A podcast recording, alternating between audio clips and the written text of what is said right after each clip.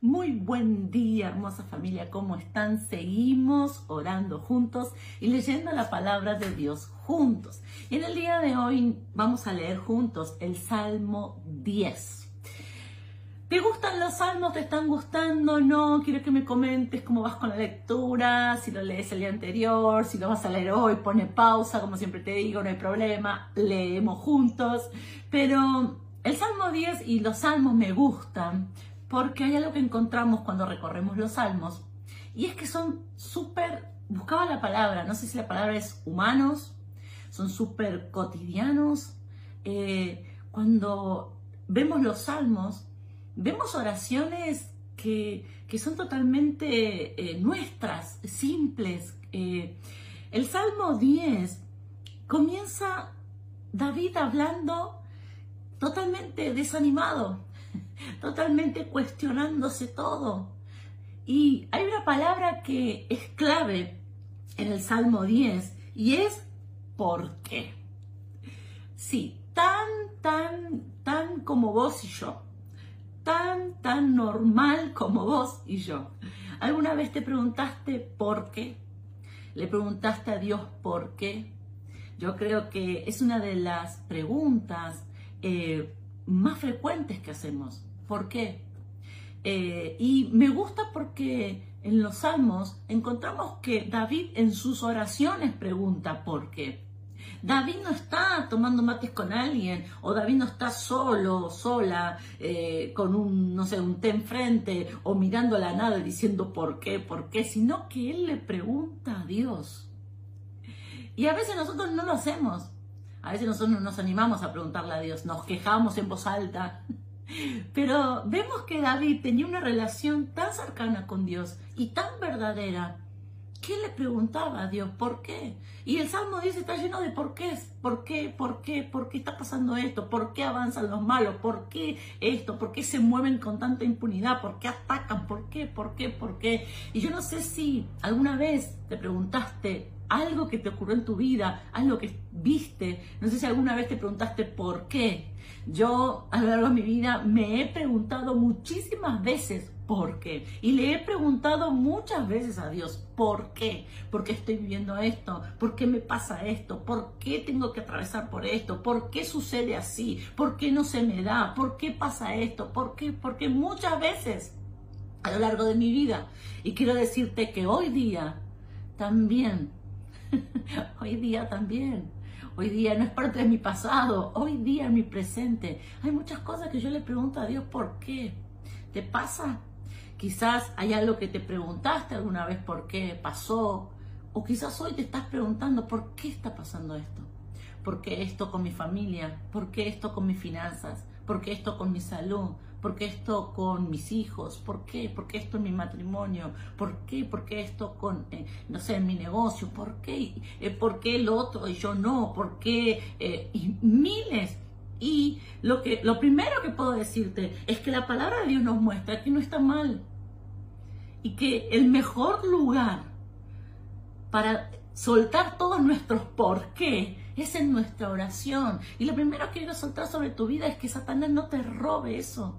Porque el lugar correcto para todos tus por qué es en la oración.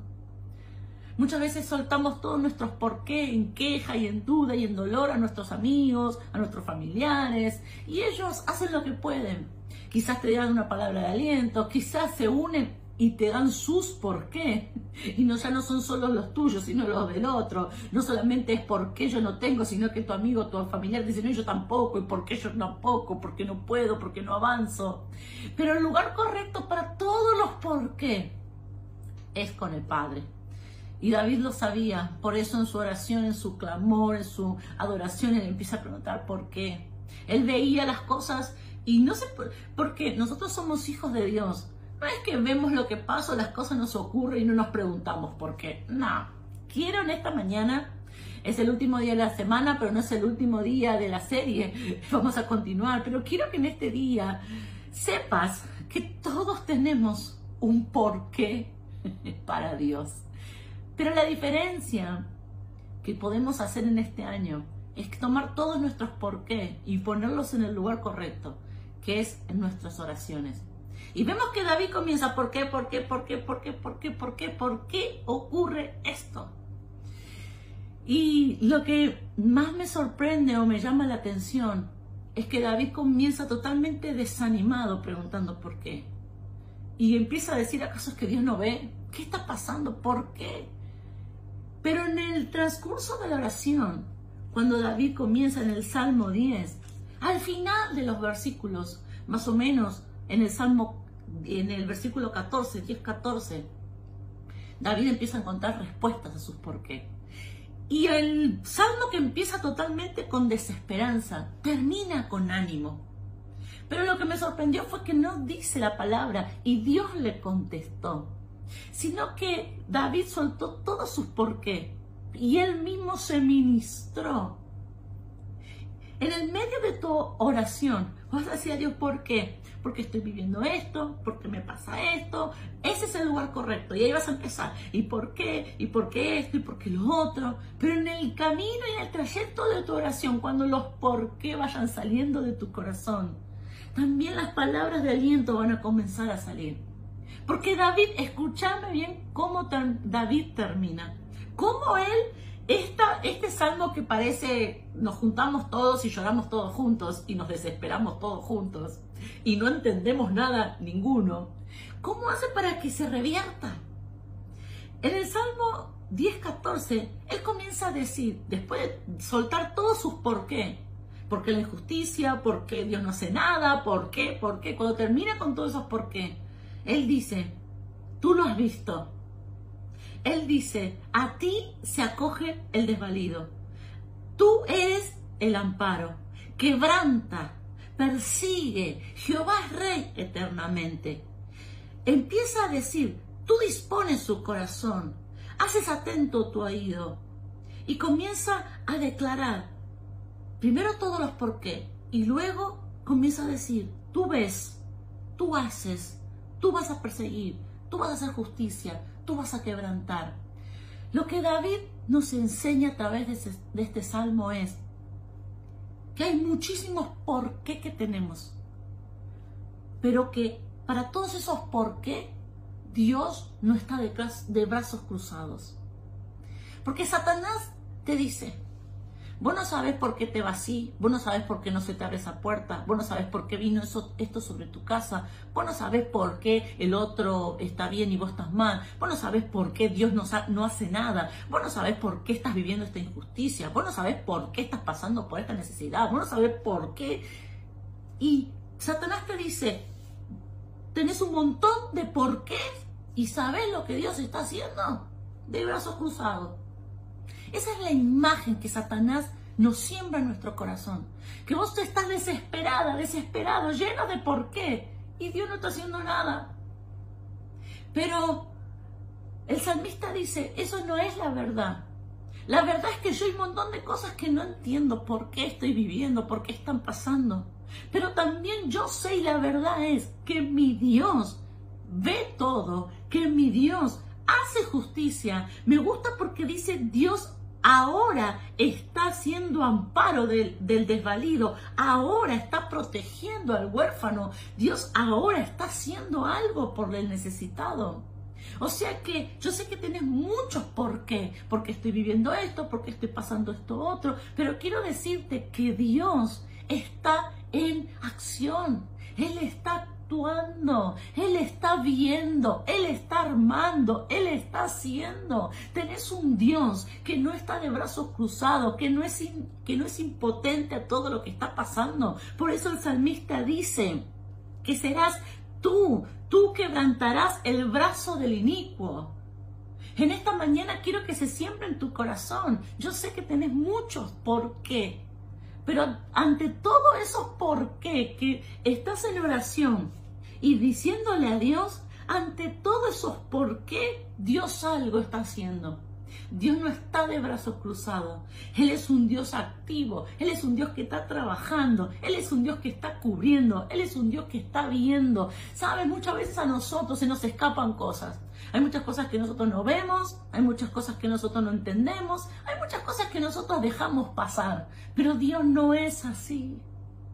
Él está viendo todo y Él no deja pasar nada. tiene maneras de actuar diferentes a las nuestras. Él no es emocional como somos nosotros, Él no es ansioso como somos nosotros, pero porque nosotros estemos ansiosos, porque nosotros no veamos salida, porque nosotros nos, no, eh, sintamos una opresión en nuestro corazón, no quiere decir que Dios no está haciendo nada. Y eso es lo que quiero sembrar en tu corazón. Dios está trabajando, Dios está haciendo, Dios está viendo, Dios está armando y Dios va a desatar bendición, justicia, poder a tu favor. ¿Por qué estás pasando esto? Yo no lo sé, pero quiero sembrar esta palabra. Dios está trabajando. Háblale a Él. En esta mañana quiero que oremos. Y yo voy a bendecir tu vida, pero cuando termine, termines de ver el video o en un momento del día de hoy, yo quiero que te tomes un momento de oración y tomes todos tus por qué.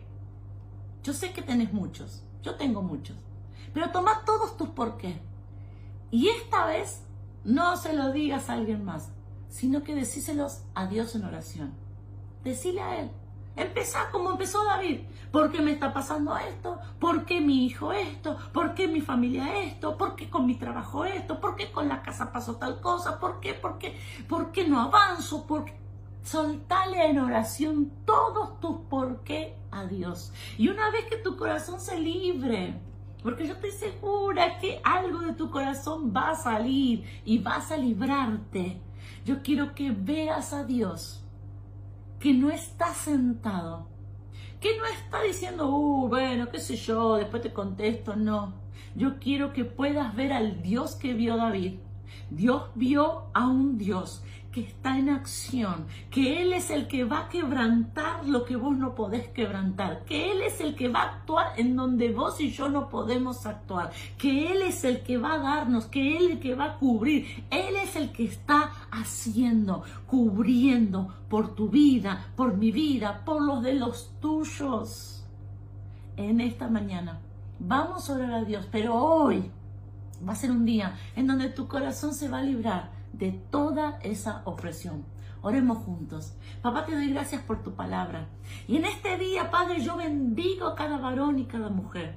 Padre, porque somos de esos que estamos llenos de por qué.